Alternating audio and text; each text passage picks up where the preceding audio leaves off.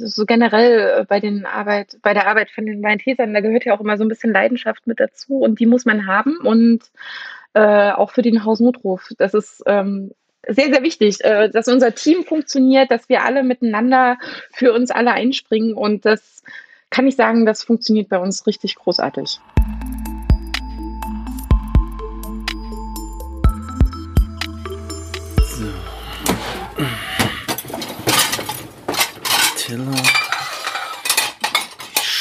Spülmaschine, Mittag vorbei, dann ab ins Home Studio, könnte man fast sagen. Heute geht es nämlich um den Hausnotruf. Und da muss ich mich ja ein bisschen informieren, was das angeht. Okay. Ah. Okay, Malteser Hausnotruf. Ach guck, da gibt es sogar ein YouTube-Video. Nicht schlecht. Ne? Zeig mal. Was wäre unser Leben ohne die Hilfe von anderen? Aber was, wenn gerade mal niemand da ist, um zu helfen? Eventuell ja auch bei einem Notfall. Genau dafür gibt es jetzt Hilfe. Und zwar auf Knopfdruck mit dem Malteser Hausnotruf. Herzlich willkommen zur fünften Folge der Malteser Blicke, dem Podcast des Maltesers aus den Diözesen Dresden, Meißen und Görlitz. Ich bin Michael Pietsch und in diesem Podcast treffe ich mich einmal im Monat mit Menschen, die in den verschiedenen Bereichen der Malteser arbeiten, um mit ihnen über ihren Alltag und ihre Erfahrungen zu sprechen. Über allem steht dabei die Frage, was ist das für ein Mensch, der es sich zur beruflichen Aufgabe gemacht hat, anderen Menschen nah zu sein. In dieser Folge erwartet mich Frau Tabor. Sie ist zuständig für den Hausnotruf der Malteser in Leipzig. Jeder von uns saß im behaglichen Zuhause und wir nutzten die Möglichkeiten der heutigen Zeit, um miteinander in Kontakt zu kommen. Und da ich schon viel über den Hausnotruf gehört habe, war ich auch schon ziemlich neugierig. Malteser, weil Nähe zählt. Noch mehr Informationen unter www.malteser-hausnotruf.de. Hm. Nee, ich glaube, ich, glaub, ich rufe da mal jemanden an. Hallo, Frau Hallo? Tabor. Hallo? Hören Sie mich? Ja. Ja, gut. Eieiei. Ich glaube, da haben wir uns gerade so ein bisschen äh, gegenseitig gleichzeitig angerufen, habe ich das Gefühl. Wahrscheinlich. ja. Alles klar. Super. Schön, dass das funktioniert so. Mal gucken. Ja. Mal gucken, wie es wird. Ich hoffe. Bestimmt, das wird gut. Das wird gut.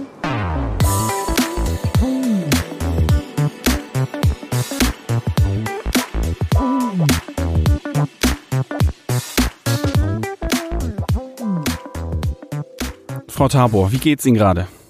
Äh, ganz gut eigentlich. Ja, doch ein bisschen aufgeregt, aber ansonsten sehr gut. Ja, es ist, es ist ungewöhnlich, mal am Samstag sowas zu machen, muss ich zugestehen. Äh, ne, so der Transparenz wegen, sagt man mal, es ist jetzt Samstag, weit vor Veröffentlichungstermin und hoffentlich äh, funktioniert hier alles. Und äh, auch aus dem Homeoffice. Sie sind jetzt schon die ganze Zeit im Homeoffice oder? Äh, nee, eigentlich bin ich doch eher in der Dienststelle, weil wir da uns gerade äh, äh, ein bisschen im Büro äh, dann doch beschäftigen müssen, äh, weil wir uns gerade auf die Zentralisierung vorbereiten im Hausnotruf. Okay. Und da müssen wir sehr, sehr viel dann dort machen. Deswegen ist da jetzt eher Dienststelle angesagt. Ja, dann würde ich vorschlagen, wir machen erstmal eins nach dem anderen. Zentralisierung ist ja schon wieder ein Riesenbegriff. Das ist ja wahrscheinlich gefühlt alles. Aber wa was ist denn der Hausnotruf? Was kann ich mir denn darunter vorstellen? Der Hausnotruf an sich ähm, ist, ähm, also wird jetzt äh, vorrangig für ältere Menschen angeboten und vor allem für diejenigen, ähm, die alleine wohnen und äh, damit die sich zu Hause dann ein bisschen sicherer fühlen. Und das heißt, die haben dann so ein Gerät, das äh, können wir dann mit ans Telefon mit anschließen oder losgelöst, dass es über das Mobilfunknetz funktioniert.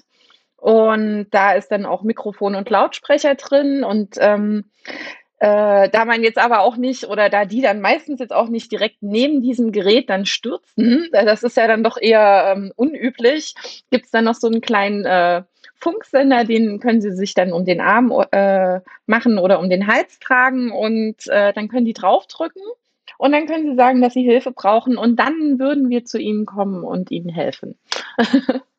also quasi grob umfasst, ähm, haben die noch ein kleines Device. Äh, ich ich, ich finde die Verbindungsmöglichkeit, ich habe vorher natürlich viel darüber gelesen, aber wie, wie funktioniert denn das? Also es gibt wohl Armbänder, es gibt wohl die Möglichkeit, das um den Hals zu tragen, aber wie, wie ist das da denn äh, verbunden?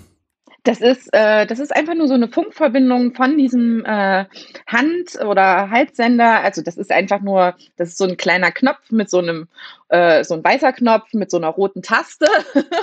und äh, da wird dann drauf gedrückt und das ist dann per Funkverbindung geht dann der Ruf an diese Basisstation, die ja mit am Telefon ist. Und äh, das wählt sich dann ein. Äh, und verbindet dann diesen Notruf mit unserer Malteser Notrufzentrale. Ähm, und da wird dann äh, der Notruf entgegengenommen. Die sind natürlich auch 24 Stunden besetzt, die Kollegen, ähm, und äh, nehmen dann aus ganz Deutschland dann auch die ganzen Notrufe entgegen sind jetzt nicht immer Notrufe, aber ähm, ansonsten kommt da erstmal alles rein und in dieser Notrufzentrale wird dann alles an die jeweiligen Dienststellen verteilt. Was ist denn da der Unterschied zur 112? Wenn Sie sagen, das sind die Malteser, die da jetzt quasi sitzen, ähm, das wird ja jetzt nicht der gleiche oder die gleiche sein, wenn ich die 112 rufe, wo ich da rauskomme, oder doch? Nee, tatsächlich nicht. Ähm, die 112 ist ja für medizinische, äh, also große, größere medizinische Notfälle ja eigentlich da. Ne? Also das heißt, ähm, äh, wenn jetzt wirklich äh, medizinisches Personal eigentlich vor Ort gebraucht wird, dann sollte man die 112 rufen. Ähm, leider ist es aber auch so, dass äh, die 112 dann doch angerufen wird für Stürze. Ne? Also das heißt, der Rettungsdienst muss dann rausfahren, äh, obwohl da in Anführungsstrichen nur jemand gestürzt ist und jemand nicht alleine hochkommt. Und ähm, das frisst ja dann auch Ressourcen dort. Und der Hausnotruf soll halt als Entlastung für den Rettungsdienst halt gelten. Das heißt, wir haben, äh, können erste Hilfe leisten äh, äh, da sind wir auch alle drin ausgebildet, müssen wir auch immer alle zwei Jahre spätestens wiederholen, die Kurse. Wir versuchen uns natürlich auch immer intern dann noch ein bisschen weiterzubilden. Ähm, und ansonsten ist aber unser Haus, Hausge, äh, Hauptgeschäft, äh, das Hauptgeschäft im Hausnotruf ist halt wirklich äh, Stütze, dass wir zu den Leuten fahren und denen wieder hochhelfen. Und da muss kein Rettungsdienst kommen. Also das geht auch ohne. Das ist quasi so ein, mh, ah, wie nenne ich denn das? Also für die, für die kleineren Unfälle sozusagen. Genau, ganz genau. Also ähm, Klar, Stürze ist äh, wirklich, sagen wir, 80, 90 Prozent der, der Notrufe. Ähm, wir haben auch, wir haben auch schlimmere medizinische Notfälle dabei. Wir hatten auch schon Schlaganfall, wir hatten Herzinfarkte. Ähm, kommt natürlich alles vor, da können die natürlich auch drauf drücken. Und ähm, das Gute beim Hausnotrufgerät ist ja, äh, man muss nicht mehr reden. Also wenn ich auf diesen Knopf drücke, dann ist es das Einzige, was ich in dem Falle tun muss. In der, bei der 112 muss ich ja immer noch sagen, ähm, ich bin der und der, wohne da und da und habe gerade das und das. Ähm, beim Hausnotruf, äh, wenn, wenn die Kunden bei uns sind, da sind ja die Daten in der Zentrale hinterlegt und äh, mit diesem Gerät ploppt bei unserer Notrufzentrale auch dieser ganze Datensatz auf. Das heißt, es muss auch nichts mehr gesagt werden. Und gerade bei einem Schlaganfall, ähm, ist das ja dann auch bedeutend. Ja, auf jeden Fall. Also mal angenommen, äh, weiß nicht, meine Oma hat jetzt Bedarf an einem Hausnotruf. Ne? Was muss ich da tun? Sie sagen, ich muss meine Daten, also muss Ihre Daten dann vermutlich hinterlegen. Wie läuft denn da so diese Abwicklung ab? Na, an sich äh, wird dann erstmal mit uns Kontakt aufgenommen, von wegen, ich würde, würde mich für diesen Hausnotruf interessieren. Ähm, und entweder äh, wir bekommen das halt über unsere äh, Zentrale, die Daten der Interessenten, oder ähm, es wird bei uns in der Dienststelle angerufen und dann nehmen wir die Daten auf und führen so ein kleines äh, Gespräch dann vorab. Also erzählen natürlich auch, wie es funktioniert und ähm, äh, was wir auch für Varianten haben. Äh, wir können ja einmal auch nur das Gerät, also was heißt nur, ähm, das Gerät bereitstellen, die Technik, die Verbindung zur Zentrale, aber die Leute sagen, okay, ich habe genügend Kontaktpersonen, die mir helfen können, dann äh, ne, setze ich die ein. Oder ähm, nee, ich möchte, dass die Malteser kommen und den Schlüssel haben von mir, ähm, dann äh, werden wir eingesetzt. Und ja, das nehmen wir dann auf und äh, dann machen wir einen Termin aus und dann fahren äh, unsere Kundenbetreuer dann hin äh, vor Ort erklären das Gerät, ähm, füllen dann die ganzen Unterlagen aus, Vertrag, ähm, alles Mögliche und äh, dann installieren die das Gerät, dann wird mit unseren äh, Kunden getestet, damit die auch äh, merken äh, oder sehen, wie das überhaupt funktioniert, weil ähm, wenn man da drauf drückt, dann wählt sich das Gerät erstmal ein. Und irgendwann kommt dann die Ansage, ähm, ja, hallo Frau Müller-Meyer-Schulze, ähm, was ist denn los?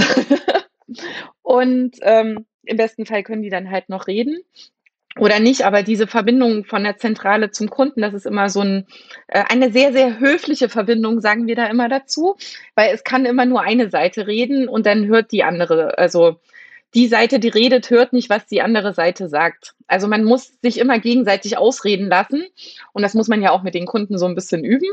Und, Quasi nicht so, dass ich Ihnen ähm, jetzt einfach reinreden kann und Sie äh, übertöne damit. Nee, das funktioniert beim Hausnotruf nicht. Wir sind da sehr, sehr höflich.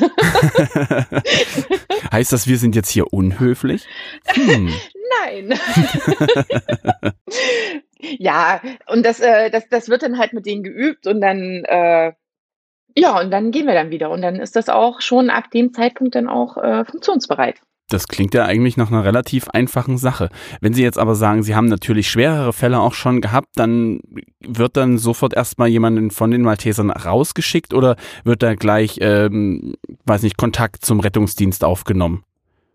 Das kommt immer auf die Situation, also äh, jede Situation ist immer sehr individuell also man kann nicht pauschal sagen, das und das passiert in dem und dem Fall, ne, weil ähm, jeder hat ja auch sein eigenes Krankheitsbild ähm, und äh, ja, die Situation oder was der, äh, was uns die Leute dann äh, oder der Zentrale dann am Telefon sagen, die entscheiden dann wirklich immer von Fall zu Fall, was wird gemacht. Schicken wir jetzt gleich die 112 los. Ähm, das wird meist gemacht, wenn die sagen, okay, also mir geht's gerade richtig ähm, dreckig, aber ich könnte eventuell wirklich noch alleine die Tür aufmachen. Ähm, dann äh, wird der Rettungsdienst dann auch wirklich gleich losgeschickt. Sollte äh, die Indikationen dafür da sein. Ähm, wenn das jetzt so ein kleines bisschen unklar ist, die hören ja die Kunden nur und äh, hätten gern jemanden vor Ort, dann werden wir halt hingeschickt, so, äh, gucken uns die Situation an und könnten dann vor Ort dann nochmal alles nachalarmieren.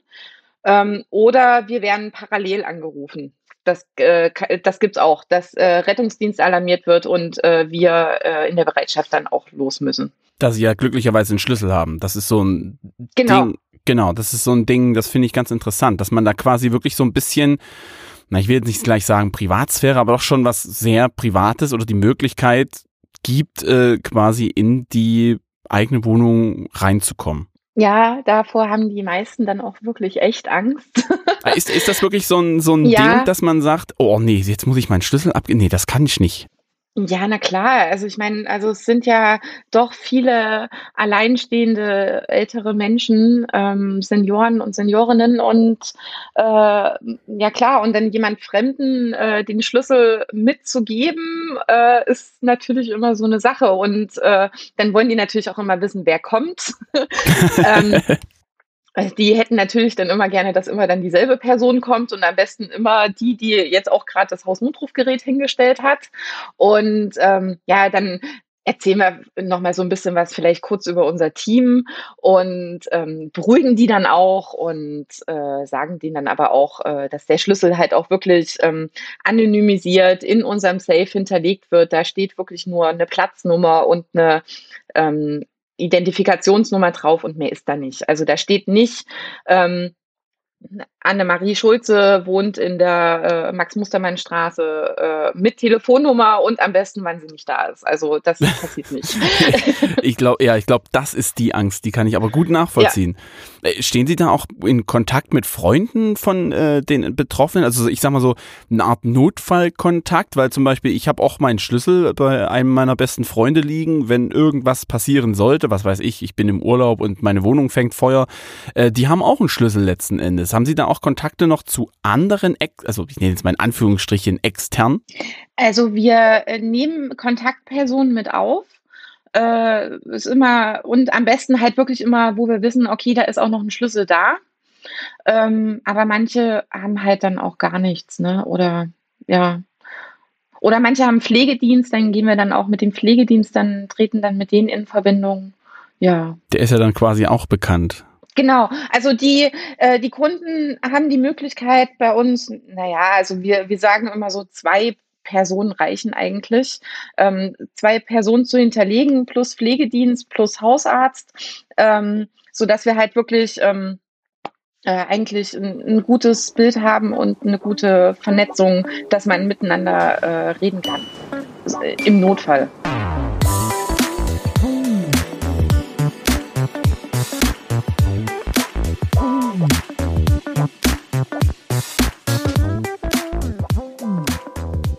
Was passiert denn, wenn jemand aus Versehen so einen Hausnotruf auslöst? Also ist, und vor allem ist das schon passiert? Ja, täglich.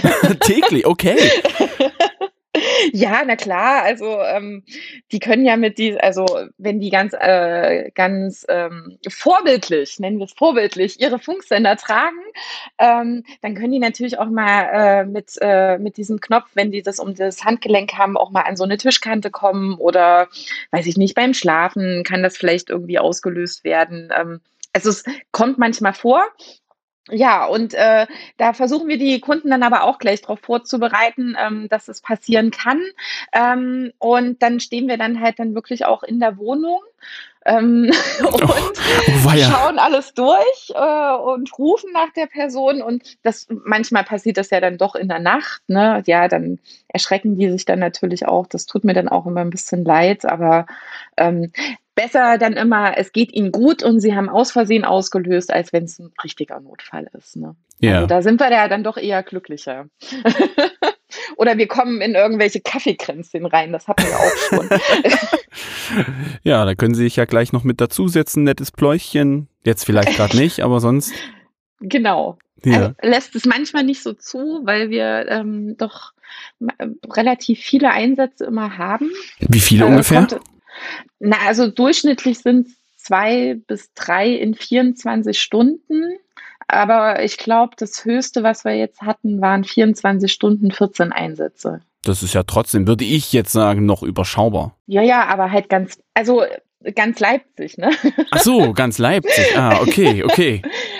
Also wir haben ja Kunden in und um Leipzig und ähm, das heißt, diese Kunden können ja in allen Himmelsrichtungen von Leipzig drücken. Also ich, was da, äh, was die äh, in in der Bereitschaft da so manchmal an Pensum haben und auch erledigen und schaffen, das ist, da habe ich immer größten Respekt davor. Ja, das ist ja auch nicht so einfach, ne? Also 14 Stunden, äh, 24 Stunden, ja, alle zwei Stunden Pi mal Daumen Einsatz. Ja, dann ja, dauert nee, jeder eine nee, Stunde. Nee. Ach so, also quasi nee, alle gleichzeitig und dann 23 Stunden Ruhe, so ja, in die so, Richtung. So ungefähr manchmal, ja. Oh weia. Also manchmal hat man das Gefühl, es wird sich verabredet, ja. okay. Na, also, ja, also es kommt dann wirklich schon vor, dass ähm, entweder man ist dann noch auf dem Weg zum Einsatz oder man ist noch bei den Kunden und wird schon zum nächsten gerufen, ja. Ja. Ah, also okay. das äh, kommt dann doch vor, aber das, das schaffen die alle so klasse. Also das ist Wahnsinn. Und, und kostet das zusätzlich, wenn ich jetzt aus Versehen mal drauf gedrückt habe? Weil wenn ich aus Versehen die 112 rufe und hier äh, Himmel und Hölle in Bewegung gesetzt worden ist und ein ganzer Löschzug vor der Tür steht, das zahle ja dann ich. Nee, also ja, äh, aber äh, nee, bei uns äh, wird das äh, jetzt an sich nicht in Rechnung gestellt. Ähm, wir schauen natürlich, dass es jetzt nicht ähm, zu häufig passiert. Also dann würden wir dann halt wirklich nochmal anrufen und fragen, woran liegt's denn? Ähm, äh, müssen wir vielleicht dann doch die, die, ähm, die Trageweise sozusagen ändern, wenn es halt irgendwie, wenn sie mit der Halskette dann irgendwie aus Versehen immer drankommen oder mit dem Armband, dass man es halt dann umtauscht ähm, und dann schaut, ob das vielleicht ein bisschen besser klappt. Ähm, ja, also nee, wir versuchen dann wirklich immer schon mit denen zu reden und das hilft dann meistens eigentlich auch. Also solange man einfach miteinander auch wirklich immer versucht, in Kontakt zu bleiben, wenn irgendwelche Probleme da sind, auch bei unseren Kunden, ähm, dann kriegt man das eigentlich auch alles geregelt. Geht der Hausnotruf eigentlich auch außerhalb der Wohnung? Ich meine, der Name sagt's ja Hausnotruf, ne? Aber es kann ja auch mal was beim, weiß nicht, beim Einkaufen passieren. Wobei da sind natürlich Leute theoretisch äh, da, die da helfen könnten, aber weiß nicht, auf dem verlassenen Stückchen Weg im Wald, weil man mal wieder spazieren ist, zum Beispiel? Ähm, wir hatten das mal im Angebot, jetzt mittlerweile nicht mehr, nein. Okay, also weil das war zu aufwendig oder es wurde nie benötigt? Es wurde äh, selten benötigt. Also das ist, äh, ist ja auch immer die Frage, kann ich das draußen benutzen? Das, das kommt von allen. Aber im Endeffekt ähm, wurde das auch gar nicht wirklich genutzt, weil ähm, es ist ja dann doch meistens jemand auf der Straße oder doch irgendwie jemand immer unterwegs. Und äh, die Senioren haben meist doch immer noch diese Senioren-Handys, die es gibt, ne, wo dann hinten sogar so eine Notruftaste drauf ist. Ah, ja. Äh, da, das kann man ja dann auch benutzen. Also für unterwegs ähm, haben wir eigentlich so die Erfahrung gemacht, ist man eigentlich genügend abgesichert. Und ähm, dieser Funks, also das Hausnotrufgerät an sich, das haben wir ja auch in Einfamilienhäusern stehen zum Beispiel. Ähm, da zählt das schon auch auf dem Grundstück dann mit. Ne? Äh, das hat so eine gewisse Reichweite dann schon, aber wir haben ja an sich nur diese Adressdaten des Kunden. Ne? Also das ist ja, das ist ja auch mal die große Angst, dass wir die jetzt die ganze Zeit orten können. Nee, können wir nicht. Also wir haben ja nur eine Adresse und da fahren wir hin und schauen nach. Und ansonsten würde das ja bedeuten, wir müssten äh, immer bei jedem Eindru äh, Anruf äh, in ganz Leipzig die Leute suchen. ja, das äh, könnte eine Weile dauern. Nee, da ist es, glaube ich, schon sinnvoll, wenn das, äh, wenn das im Haus natürlich dann auf jeden Fall auch ist. Wie viele Kunden gibt es denn dann in dem Bezirk? Äh, Im Bezirk haben wir äh, knapp 5000 äh, Hausnotrufkunden, die dann in den ganzen Dienststellen dann von uns versorgt werden. Und Bezirk heißt jetzt für Sie nur Leipzig oder ist das größer gefasst? Also was weiß ich, vielleicht auch Halle oder sowas? Nee, äh, der Bezirk umfasst äh, Sachsen und Südbrandenburg und das sind äh, insgesamt neun Standorte, die wir da abdecken, ähm, wo der Hausnotruf dann von den Maltesern angeboten wird. Stehen Sie eigentlich mit den anderen Dienststellen dann auch in Kontakt äh, über, weiß nicht, was mit sich da austauscht, vielleicht auch Qualitätsmanagement technisch? Ja, also wir ähm, vor Corona haben wir uns so alle drei Monate ungefähr äh, immer in Dresden zusammengesetzt und haben dann über mehrere Sachen gesprochen, Prozesse oder äh, wie handhabt ihr eigentlich das in der Situation oder so. Das ist auch immer ganz wichtig, ähm, dass man einfach auch mal so andere Blickwinkel dann nochmal bekommt, andere Ideen, andere Ansätze. Ähm, das geht jetzt leider nicht mehr. Ähm, jetzt ist das dann halt immer in so einer Teams-Runde. Äh, da wird dann, dass man sich da schön austauschen kann und auch das Neueste dann auch aus äh, von den Planungen dann erfährt, was generell mit dem Hausnotruf geplant wird aus den Regionen oder aus, äh, aus der Zentrale aus Köln. Genau, nee, das ist auch ganz wichtig.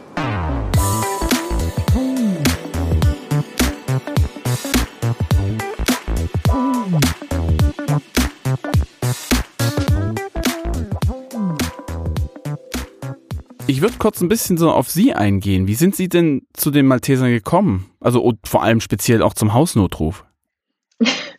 ähm, ich war, ich glaube, 25. Ja, 25 war ich.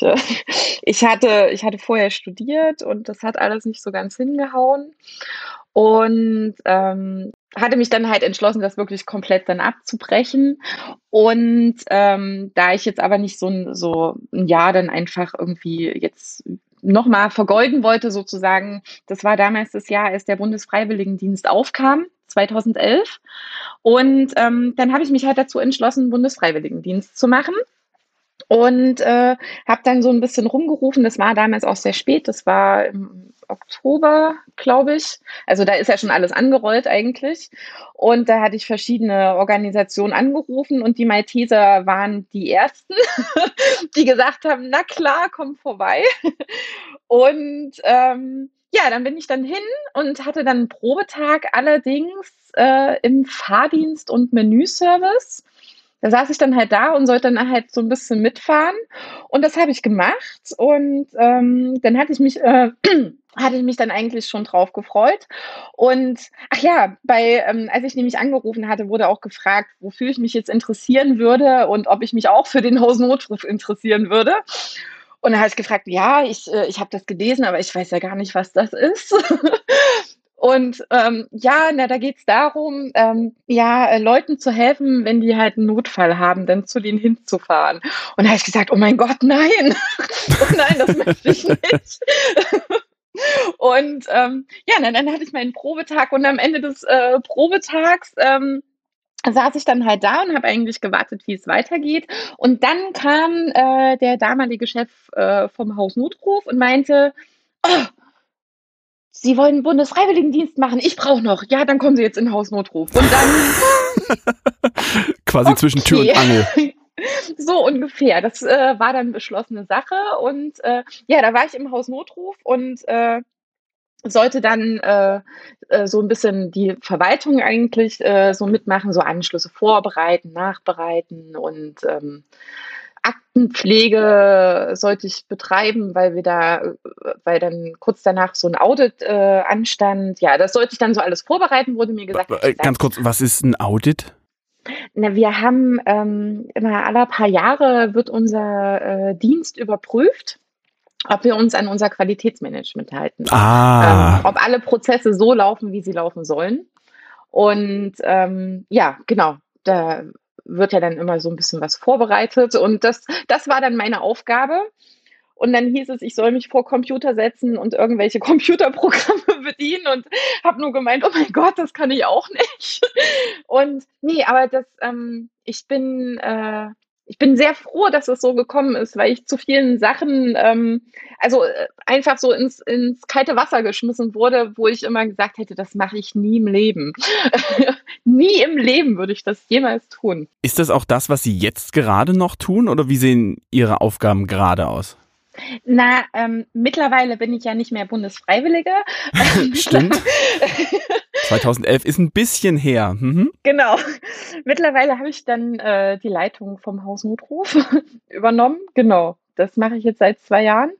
Äh, und ja, äh, ja, es hat sich, äh, ja, die, der Leitungsanteil hatte sich dann halt verändert, aber ansonsten Kundenpflege, Kundentelefonate, ähm, Kundentermine genauso. Ähm, und ja, ich hatte auch äh, Hausnotrufeinsätze, habe ich auch gemacht. Da fahre ich aber jedes Mal mit ganz, ganz großem Herzklopfen hin vor Aufregung. Warum sind Sie da so aufgeregt? Was, was, äh, also klar, es ist nicht der Alltag dann in dem Falle, vermutlich für die Fahrer, die da hinfahren schon, aber was, wo sagen Sie, Mensch, das ist ja doch nochmal was anderes als äh, Kundenbetreuung. Naja, also eigentlich äh, fahren viele in der Bereitschaft auch immer noch mit Herzklopfen zu den Einsätzen. Oh, okay. Ja, na, weil ähm, wir ja nicht immer genau wissen, was uns da jetzt erwartet. Ne? Also gerade wenn jetzt zum Beispiel ähm, aus Versehen ausgelöst wird, dann kommt meist ein Ruf rein, ohne dass was gesagt wurde und dann werden wir dann dahin geschickt. Und das kann ja alles heißen. Das, das, kann, das kann heißen, es geht äh, jemandem gut und er hat es einfach nicht gehört oder er konnte nicht mehr antworten. Ne? Oh, da kriege ich, krieg, krieg ich Gänsehaut. Okay, ich würde auch ja. mit Herz, ich würde auch mit Herzklopfen fahren. Oh, wei, oh, wei, oh, wei.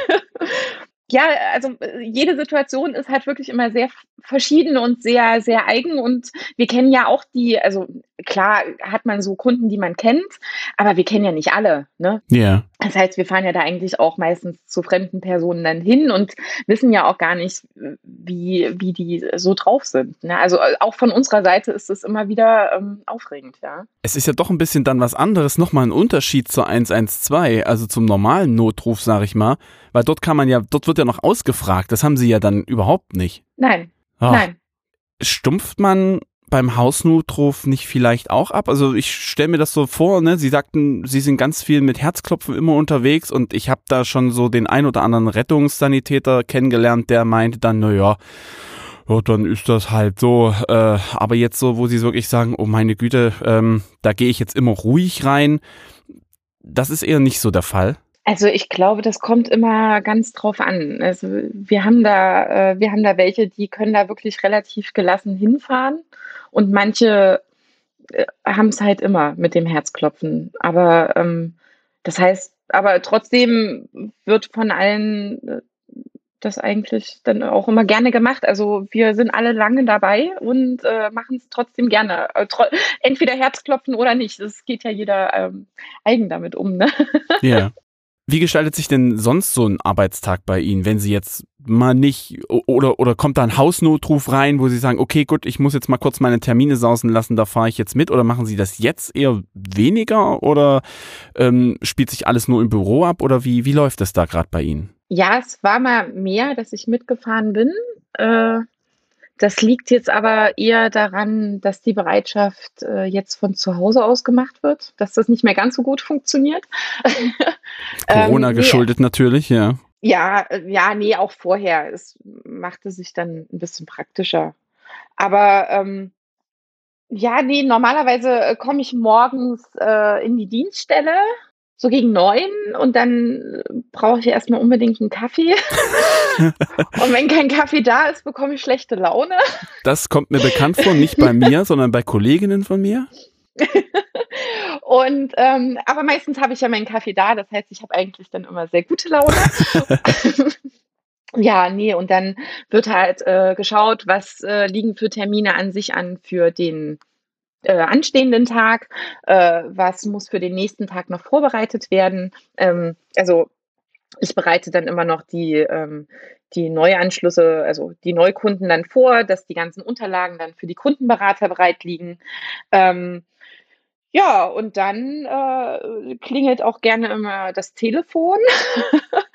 und ähm, dann telefoniere ich dann äh, sehr viel mit unseren Kunden, die dann äh, Fragen haben. Äh, ich mache ja auch die Abrechnung für den Hausnotruf. Mhm. Das heißt, ähm, dann kommen dann halt auch ein paar Mal mehr Abrechnungsfragen dann noch so ein bisschen rein. Und ja, dann muss die Abrechnung vorbereitet werden. Ähm, die, was haben wir denn noch? Oh mein Gott, was mache ich denn alles? Klingt gerade so. Wo, wofür ja, werde ich denn bezahlt? Hm. Wofür werde ich bezahlt? Oh mein Gott, nein. nee, ja, und ansonsten halt mit den Mitarbeitern reden, den Tag planen ähm, und die äh, Termine abarbeiten. Ja. Und ja, halt anstehen, gerade unsere Zentralisierung vorbereiten. Wie viele Mitarbeiter gibt es denn und wer arbeitet denn da überhaupt mit? Also mit wem reden Sie dann letzten Endes? Welche Qualifikation muss man denn da vielleicht gegebenenfalls haben? Ähm, wir, äh, wir haben dann äh, unsere Einarbeitungsphasen und äh, helfen uns allen gegenseitig. Und das heißt, ähm, es ist eigentlich fast jeder äh, dazu imstande, bei uns mitzumachen. Also da gibt es jetzt nichts, wo Sie sagen, ähm, wir brauchen jetzt äh, hier noch einen Rettungssanitäter in der Stelle oder äh, ist natürlich vermutlich sinnvoll, aber jeder wird vermutlich einen Ersthelfer, äh, eine Ersthelfer-Weiterbildung haben, schätze ich. Ganz genau. Also das ist Grundvoraussetzung, das äh, müssen wir alle haben. Und ähm, das, was ich halt immer so wichtig finde, ist, dass so ein bisschen medizinisches Interesse an sich da ist und äh, soziale Kompetenzen. Ne? Also äh, dass äh, Mitgefühl und Empathie natürlich dann auch da ist für unsere Kunden. Ähm, das, das sind dann schon wichtige Voraussetzungen, äh, die es definitiv braucht, ähm, damit, äh, damit die Arbeit dann auch wirklich funktioniert auf äh, beiden Seiten dann.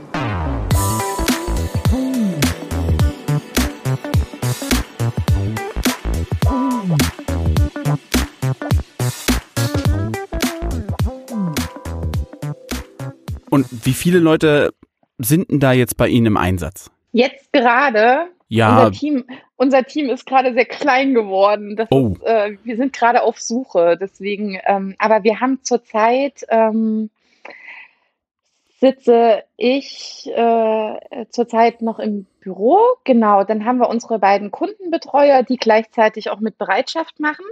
Also mhm. die, die decken beide Felder ab. Ähm, dann äh, haben wir unsere Bundesfreiwillige noch einen Monat. Äh, die ist noch da und dann haben wir jetzt aktuell in der Bereitschaft noch zwei andere. Ja, wir sind gerade wirklich klein. Wir sind gerade händeringend auf Suche. Aber das heißt ja, die arbeiten auch im Schichtdienst. Äh, die Bereitschaft. Ja, ja. Ja, die Bereitschaft, ja. Ja, das heißt, habe ich das richtig verstanden? Zwei Leute in der Bereitschaft? Nee, äh, nee noch, äh, wir haben, äh, wie, wie viel sind es denn? Nein, es sind noch zwei weitere, die nur Bereitschaftsdienst sozusagen äh, Ah. nur abdecken. Äh, dann unsere Kundenbetreuer und unsere Bundesfreiwillige, die machen immer beides. Also die deckeln beides ab. Ja. Und ähm, ja, ich spring halt im Notfall ein und äh, sitz, äh, ja, hab mein Handy immer an und wenn jetzt irgendwas in der Nacht ist oder doch noch irgendwas gebraucht wird, dann fahre ich dann halt auch mit hin. Ui. Also es ist ja quasi nicht nur ein Job 9 bis 18, sondern ganztägig, selbst für Sie. Ja, aber das, ja, aber ich finde auch äh, so generell äh, bei den Arbeit, bei der Arbeit von den Maltesern, da gehört ja auch immer so ein bisschen Leidenschaft mit dazu und die muss man haben und äh, auch für den Hausnotruf. Das ist ähm, sehr, sehr wichtig, äh, dass unser Team funktioniert, dass wir alle miteinander für uns alle einspringen und das kann ich sagen, das funktioniert bei uns richtig großartig. Da bin ich echt stolz. Ja, das glaube ich, das glaube ich sehr gern. Mit welchen Organisationen sind Sie denn vielleicht auch äh, vernetzt? Also wirklich, wenn Sie jetzt sagen, Mist, äh, wir haben gerade eben drei Einsätze gleichzeitig. Ich hoffe, dass das nie passiert und auch nie passiert ist. Ähm, ähm, mit welchen Organisationen sind Sie denn da noch vernetzt? Wer gehört denn da alles dazu? Nee, an sich machen das nur wir. Und wenn wir es gar nicht mehr schaffen, dann äh, vermittelt äh, unsere Zentrale das dann tatsächlich an den Rettungsdienst dann weiter. Ähm, da wird dann gesagt, äh, da ist Notruf und da bitte hinfahren. Von der Zentrale zur, zur Leitstelle. Ähm, ja, aber ansonsten, bisher haben wir das eigentlich alles hinbekommen. Und wir haben, ansonsten arbeiten wir noch mit betreuten Wohnen zusammen zum Beispiel oder mit Pflegediensten, wo wir dann, wo es äh, häufig ist, dass wir uns die Bereitschaft dann einteilen. Also da haben die decken dann meist tagsüber ihre Dienste dann ab und wir haben dann in der Nacht die Bereitschaft dann für die Leute, für die Leute dann dort in den betreuten Wohnen. Ja. Eine ganz Mhm. andere Frage, weil die noch bei mir offen ist. Ähm, gibt es einen Unterschied zwischen Land und Stadt, was so die Verbindung angeht? Also gibt es so auch einfach Gebiete, die sie nicht erreichen können? Ich meine, Sie sprechen jetzt immer vom Umland Leipzig da in der Gegend. Ähm, ja, gibt es da auch was, wo Sie sagen, nee, sorry, hier ist gerade, was weiß ich, kein Glasfaser gelegt, das schaffen wir nicht? Ähm, Oder wie begrenzen Sie sich vielleicht auch? Na, an sich wird ja in, also kann das ja deutschlandweit angeboten werden, so ist es ja nicht, ne? Also je nach Dienststelle, wo jetzt irgendjemand sitzt, äh, der übernimmt es dann. Im Bezirk haben wir neun Dienststellen, die den Hausnotruf dann in Sachsen dann äh, erlebt, also sozusagen anbieten können. Und äh, wir haben nur die begrenzten Gebiete für die Bereitschaft. Also wir fahren nicht, wir, oder wir können bisher noch nicht ganz Sachsen abdeckeln, äh, dass wir äh, die Schlüsselhinterlegung anbieten können. Ähm, aber wir können äh, in ganz Sachsen anbieten, dass sie das Gerät haben mit der Verbindung zur Zentrale, wenn sie uns Kontaktpersonen geben. Also das geht überall. Ah ja. Also quasi, das ist dann diese Alternative, von der wir gesprochen haben. Die Schlüssel sind dann eben bei den entsprechenden Freunden, Bekannten, Verwandten und so weiter. Genau, genau. Und wenn die uns äh, da zwei Leute geben können äh, oder ein Pflegedienst, der sagt, okay, wir übernehmen hier die Bereitschaft, das gibt's ja auch ganz oft, ähm, dann äh, können wir da, natürlich auch das Hausnotrufgerät aufstellen. Ja, also an sich ist das überall möglich. Das ist ja perfekt. Dann kann man Ja. das. Also ich finde tatsächlich, als ich mich damit ein bisschen auseinandergesetzt habe, fand ich Hausnotruf, meine Güte, was es für Sachen gibt, wo ich dann aber auch dachte, wow, das ist ja aber, das ist ja total cool. So bleibt man ja letzten Endes auch ein bisschen autark. So kann man trotz alledem sein Leben irgendwie doch noch alleine bestreiten und hat aber immer wieder eine Sicherheit, da dann äh, Kontakt aufzunehmen zu den entsprechenden Personen in den Dienststellen. Ganz genau. Ich finde das eine gute Sache. Ich bin, also ich bin auch wirklich ein, ich stehe da zu 100 Prozent hinter diesem Produkt und ich glaube, deswegen kann ich dann auch so viel Leidenschaft dann dafür dann auch entwickeln. Ja, das merkt man. Jetzt aber endlich zu dem Punkt Zentralisierung. Was ist das? Die Zentralisierung, äh, das bedeutet, dass äh, viele Prozesse ähm, verschlankt werden und auf eine äh, auf eine Stelle sozusagen konzentriert werden. Das heißt, in vielen, nee, eigentlich in fast allen Dienststellen im Bezirk wurde die Verwaltung nach Dresden verlegt und ab April ist Leipzig dann auch mit dabei. Und äh, genau, ähm, das heißt, diese, die ganze Verwaltung, was, äh, was ja ein riesengroßer, äh, riesengroßes Aufgabengebiet ist äh, und was ganz viel Zeit frisst, konnte man halt dann jetzt aus den Dienststellen rausnehmen, die damit entlasten, so dass die sich wirklich auf die ganzen Neukunden und die Kundenpflege und äh, die Einsätze dann halt konzentrieren können, äh, so dass das alles qualitativ noch hochwertiger werden kann. Das heißt, Sie sind dann auch mit in Dresden? Genau, ab dem 1.4. sitze ich dann äh, nicht mehr in Leipzig, sondern in Dresden. Und das ist so, das geht so einfach. Das geht. Naja, eine Naja. Wohnungssuche oder, oder pendeln Sie? Ich weiß es ja nicht. Na, erstmal werde ich äh, pendeln. Ähm, Ja. Das äh, da nee, nochmal ein Umzug während äh, Lockdown oder allen Schließungen, das Oh, mache ich nicht nochmal. Nee, das glaube ich gern. Das glaube ich sehr gern. Das reicht einmal, das muss jetzt nicht nochmal sein. Nee, nicht wirklich. Und Sie sind dann diejenige, die quasi in Dresden da den Hut aufhaben wird. Mm, Na, nee, da ist ja noch der Herr Golz. Das ist ja der äh. Produktverantwortliche für den Hausnotruf für den Bezirk. Ähm, und äh, ich werde ihm dann äh, sozusagen unterstützend dann äh, zur, Stei äh, zur Seite stehen ähm, als seine Stellvertretung. Das heißt, wenn er nicht da ist, ist dann auch ein Ansprechpartner da und ähm, werde halt dann mit das Verwaltungsteam dann in Dresden dann leiten. Gut. Also von meiner Seite her wäre es das tatsächlich. Ähm, Super. vielen, vielen Dank, dass Sie sich da die Zeit genommen haben. Es war ein sehr angenehmes Gespräch. Danke, gleichfalls. Und ähm, mal schauen, was dann draus wird tatsächlich. Dann wünsche ich Ihnen ein, ein wunderschönes Wochenende. Vielleicht sieht man sich ja irgendwann mal so richtig mit, mit, mit äh, angucken und so. Ja, das wäre doch auch mal ganz schön, ne? Das war jetzt tatsächlich wirklich ein bisschen komisch. Ja? ja. Also nicht schlimm. Ich, ich glaube, wir machen irgendwann noch mal eine, äh, eine Livestream-Podcast-Aufnahme mit allen, die ich nicht gesehen habe, damit wir das dann auch noch mal durchexerziert haben. Ah, sehr gut. Nicht, dass wir uns irgendwann mal gegenüberstehen und äh, wir erkennen uns nicht, obwohl wir jetzt so fast eine gute Dreiviertelstunde, Stunde miteinander gesprochen haben. Das ist echt seltsam. Sehr gut. Okay, Ich wunderbar. würde mich freuen. Dann auf Wiedersehen. Hören. Auf Wiederhören. Ja, Tschüss. Guten Kopfhörer ab. Oh, war doch ein schönes Gespräch mit der Frau Tabor und jetzt kurz raus aus der Wärme hier. Ah, Ich würde sagen, dann ziehe ich mich jetzt an und ich glaube, ein bisschen Bewegung tut mir da gut. Von daher geht's jetzt ein bisschen raus in den Schnee. Rodeln sieht ja gerade ganz gut aus.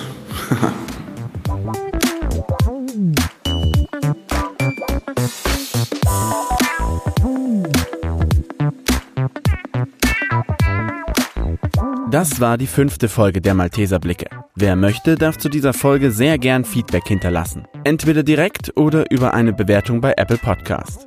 Wer uns weiterhin unterstützen möchte, teilt diese Folge in den sozialen Medien wie Twitter, Facebook oder Instagram. Informationen zu allen bisher erschienenen Folgen sind unter www.malteser-dresden.de zu finden oder überall dort, wo es Podcasts gibt. Ich bin Michael Pietsch und ich freue mich schon auf die nächste Folge. Bis dahin, ciao.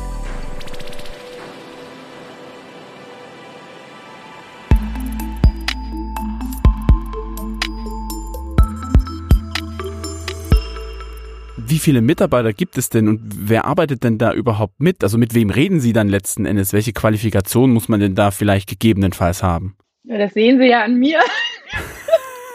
oh mein Gott. Entschuldigung.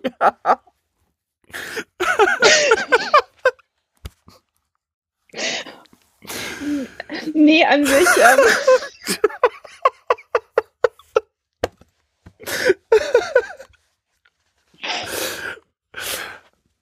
Ui. Oh, schön. Ähm, Warten Sie. an, Ich trinke ganz kurz was. Das war eine schöne Antwort.